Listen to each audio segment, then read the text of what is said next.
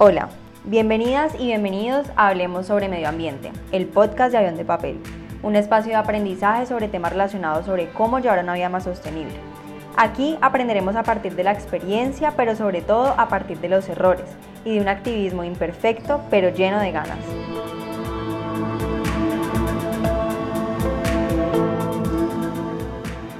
Hola, bienvenidas y bienvenidos a un nuevo episodio del podcast. Me encanta tenerles por aquí nuevamente.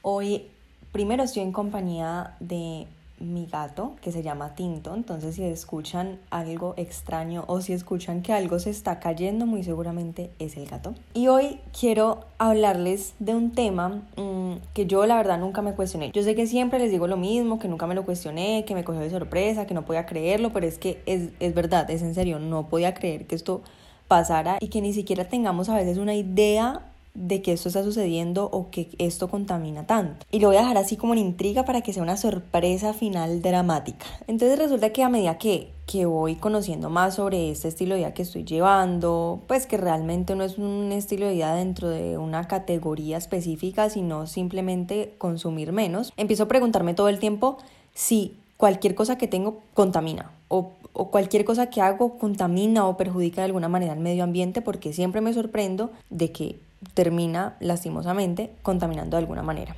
Y esto sucede porque pues nuestra sociedad se ha ido construyendo de esta manera sin importar la explotación de recursos naturales, sin importar la contaminación que pueda causar y sobre todo pensando egoístamente no solo la supervivencia de la raza humana, sino de la comodidad de la misma, ¿no?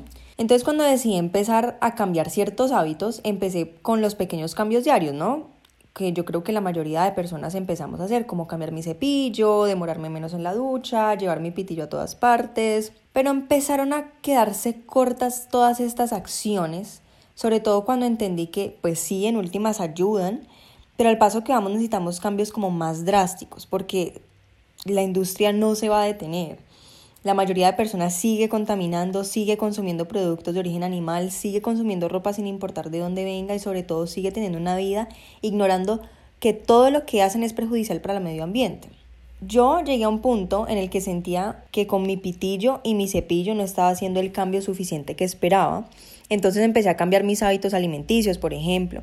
Luego empecé a cambiar los lugares donde compraba la ropa y la manera en que me transportaba y así sucesivamente hasta llegar a la cuestión de la que les voy a hablar hoy. Hoy les voy a hablar del papel higiénico. Primero cuando descubro como todo ese tipo de cosas, me siento como si hubiera estado dormida toda mi vida consumiendo sin cuestionarme, como que el papel higiénico naciera de un árbol naturalmente y no contamina en lo absoluto, y me da como rabia e impotencia pensar que lo hice por tanto tiempo y que qué hubiera pasado si lo hubiera hecho antes, si lo hubiera sabido antes, pero en últimas no sirve de nada pensar qué hubiera pasado, sino que pues ahora lo sé y puedo hacer algo al respecto. Y es que es obvio, o sea, si, nos ponemos a pensar de verdad, es obvio, el papel higiénico está hecho de papel. y yo sé que suena ridículo cuando lo digo así, pero es que para hacer papel hay que talar árboles. Y no solo uno o dos, se talan 27 mil árboles al día para producir papel higiénico. Y por si fuera poco, el de mejor calidad, el de más suave y todo esto, Proviene de árboles de madera blanda como el pino y el abeto. Algunos árboles provienen de los antiguos bosques boreales de Canadá que cuando se talan no logran recuperarse y además como ya habíamos hablado de lo de la bolsa de papel pasa algo muy parecido con el papel higiénico y es que se necesita muchísima agua para hacerlo. 37 litros de agua por cada rollo de papel además de la energía que se usa para convertir la madera en papel higiénico y se usa una impresionante cantidad de cloro y otros varios compuestos organoclorados para aumentar la resistencia, la suavidad, el color y muchas veces el olor. ¿Ustedes no han notado que algunos papel higiénico huelen a flores? Literal.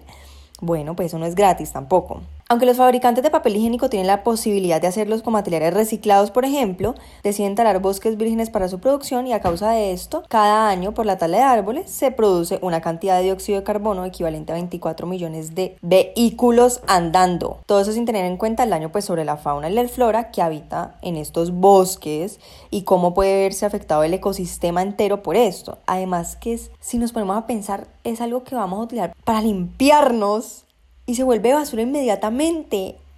O sea, miren, yo entiendo lo de las bolsas de plástico y las bolsas de papel, porque a veces de verdad uno se encuentra en situaciones que uno dice, necesito una bolsa en mi vida. O sea, tengo muchas cosas, mm, ¿sí? Como que en algunos momentos es muy importante. Pero para esta acción que lo hacemos, talar un árbol de un bosque virgen, no. Entonces ustedes me dirán, no, pues, como así? No tenemos más opción, pues, y nos vamos a, a quedar todos y todas sucias por no utilizar el papel higiénico. No, momentico, espérense, les explico. Entonces, después de que yo supe todo eso, pensé exactamente lo mismo y me imaginé a mí misma como una hippie que no se baña y además, o sea, ya yo dije, ya está empezando mi transformación a, a la loca del medio ambiente, literal. Pero eh, empecé a buscar las, las posibilidades de reemplazar el papel higiénico. Y no solamente para mí, sino que esto es algo que no es fácil, es decir, no es como ahora que, bueno, tenemos el, el, el cepillo plástico, entonces pues lo reemplazamos por el de bambú y ya está, y no hay problema, y listo, a todo el mundo le parece bien. Decirle a alguien que reemplace el papel higiénico es otro nivel.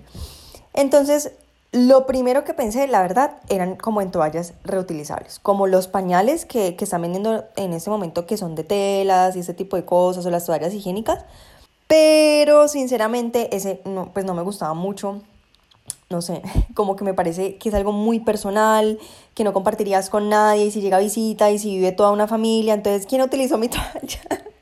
no sé, era un poco incómodo o, o, que llegue una persona y que, y que vea tu trapo ahí y diga, ¿y qué es esto? No, pues es que lo utilizo para limpiarme. No, no, o sea, yo no, no quería esa opción para nada en mi vida. Entonces, eh, pues dije, bueno, de la misma manera que se hace papel reciclado o se hacen otro tipo de cosas con papel reciclado, pues debería haber esta opción y encontré una opción llamada Who Gives a Crap. Y pues tienen, es como en Australia y tienen su propia producción de papel. Muy, muy seguramente hay muchas más alternativas, pero esta fue la que yo encontré pero pues tampoco me parecía como la opción más viable, como que bueno, listo, sí, es de papel reciclado, pero pues igualmente siempre mi opción es intentar reducir la basura a como de lugar, porque no solamente contamina en su producción, sino al final, o sea, eso es una cantidad de basura y de contaminación porque no hay manera de reciclar ese papel. Entonces, entonces encontré un dispositivo de lavado sanitario. Y se los pongo de esta manera.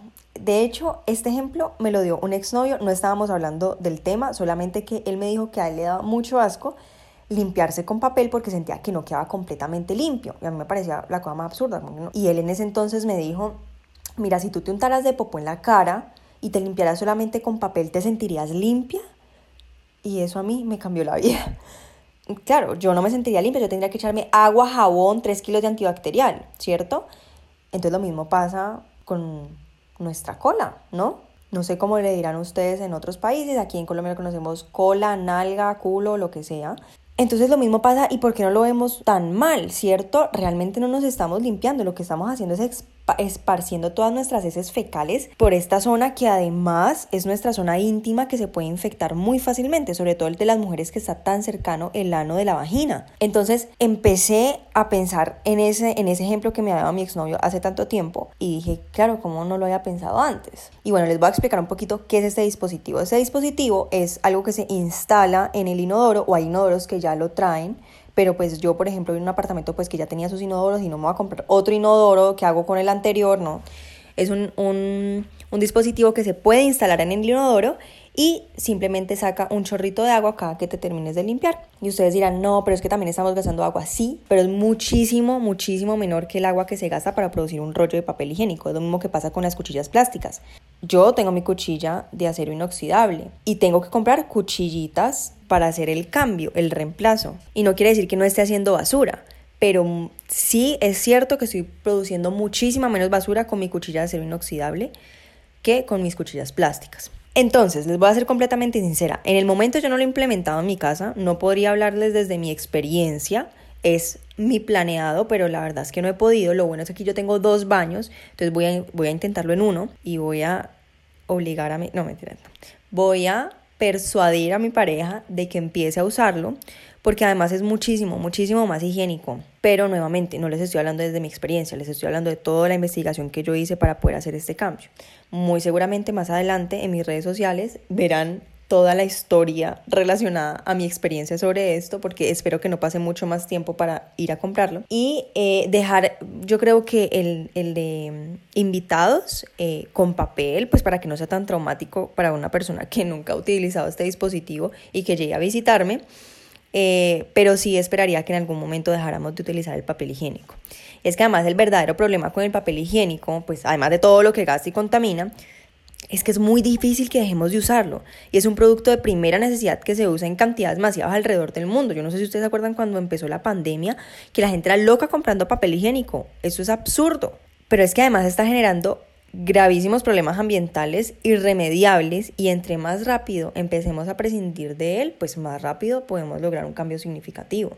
Y esa es una de las cosas que yo estaría dispuesta a cambiar, que estaría dispuesta a abrir un poquito mi mente y decir, bueno, de pronto puede ser más incómodo, sobre todo por cuestión de costumbres y de hábitos, que siempre estamos acostumbradas y acostumbrados a hacer lo mismo y cuando nos lo cambian es como que no, no me gustó porque es diferente, pero qué tal que nos hubiéramos criado así y después nos dicen, no, es que tiene que limpiarse con papel. ¿Qué tal que hubiera sido al revés? Estaríamos diciendo, no, yo no me voy a limpiar con papel. eso, eso no es para nada higiénico, tal vez, no sé cómo hubiera sido, pero eh, sí les propongo que se abran un poquito de mente y que si tienen la posibilidad de comprarlo o ensayarlo en, alguna parte, no sé, pues primero que me cuenten cómo les va. Igualmente yo lo voy a hacer. Y segundo, pues que todos estos cambios, y como les he venido diciendo últimamente, no son a veces los más cómodos, pero sí son súper necesarios y al final entenderemos cuando veamos nuestra basura cada vez más vacía que valen la pena.